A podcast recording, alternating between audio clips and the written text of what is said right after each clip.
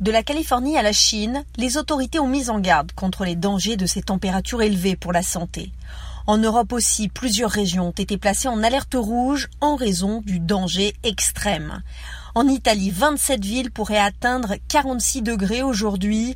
Des centaines de pompiers luttent contre des incendies dans l'archipel des Canaries et en Grèce, où, pour le troisième jour consécutif, une bataille énorme contre les flammes est menée à l'ouest d'Athènes et sur l'île de Rhodes.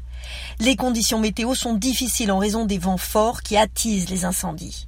En Asie, le Japon a émis des alertes aux coups de chaleur pour 32 de ses 47 préfectures et en Chine, Pékin a battu un record avec 27 jours consécutifs de température supérieure à 35 degrés Celsius. Aux États-Unis, les services météo observent une vague de chaleur oppressante dans le sud. Plusieurs feux violents en Californie ont entraîné l'évacuation de populations. Au Canada, plus de 10 millions d'hectares sont déjà partis en fumée avec plus de 850 feux toujours actifs.